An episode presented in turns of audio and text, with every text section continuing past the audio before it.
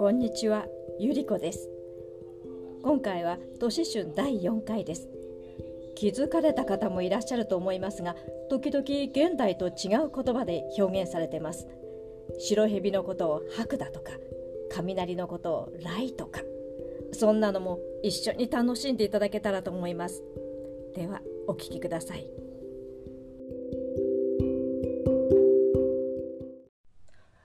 年春はほっと一息しながら今度はどんなことが起こるかと心待ちに待っていました。すると一陣の風が吹き起こって墨のような黒雲が一面に辺りを閉ざすや否や薄紫の稲妻が矢庭に闇を二つに裂いて凄まじく雷が鳴り出しました。いや雷ばかりではありません。それと一緒に滝のような雨もいきなり堂々と降り出したのです。年春はこの天辺の中に恐れげもなく座っていました。風の音雨のしぶきそれから絶え間ない稲妻の光しばらくはさすがのガビさんも覆るかと思うぐらいでしたがそのうちに耳をもつんざくほど大きな雷鳴が轟いたと思うと空に渦巻いた黒雲の中から真っ赤な一本の火柱が年春の頭へ落ちかかりました。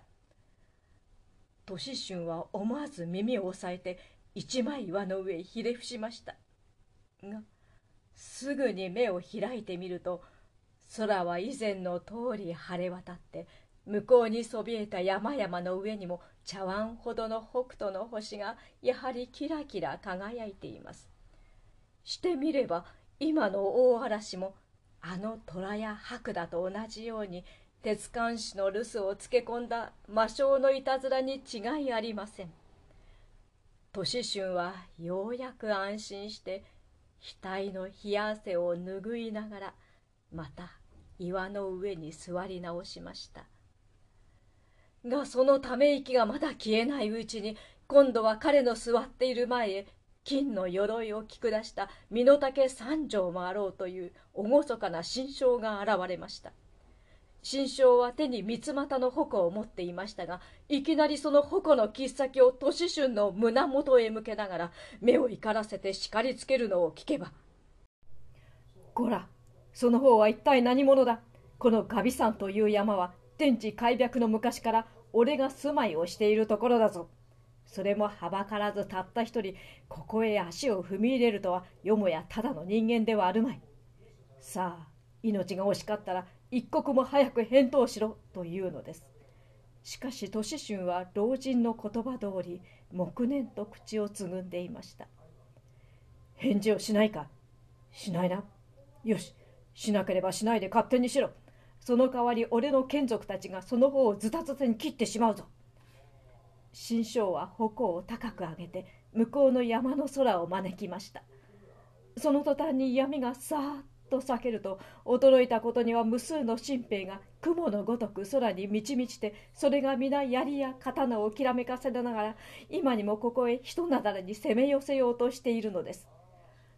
この景色を見た年春は思わず「あっ!」と叫びそうにしましたがすぐにまた鉄管師の言葉を思い出して一生懸命に黙っていました新章は彼が恐れないのを見ると怒ったの怒らないのではありませんこの強情者めどうしても返事をしなければ約束通り命は取ってやるぞ。新章はこうわめくが早いか三股の矛をひらめかせて一月に年春を突き殺しました。そうしてゴビさんもどよむほどカラカラと高く笑いながらどこともなく消えてしまいました。もちろんこの時はもう無数の新兵も吹き渡る夜風の音と一緒に夢のように消え失せた後だったのです。北斗の星はまた寒そうに一枚岩の上を照らし始めました。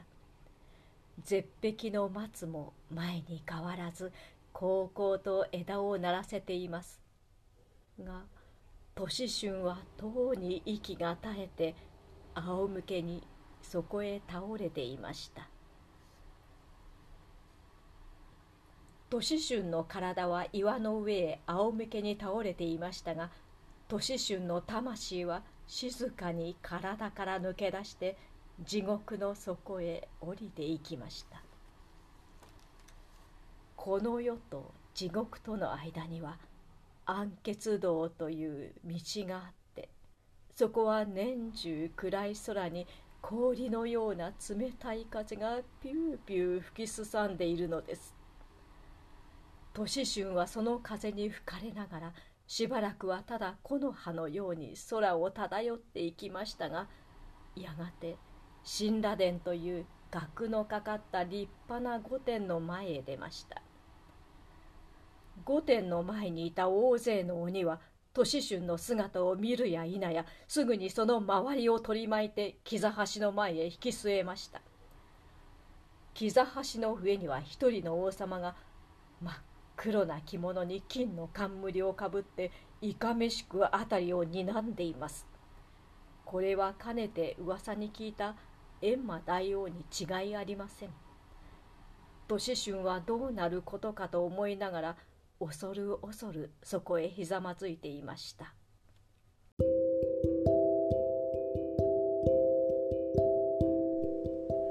年春は地獄に行って閻魔大王の前に据えられてしまいました。閻魔大王は都市春をどのようにするのでしょうか。この続きはまた。失礼します。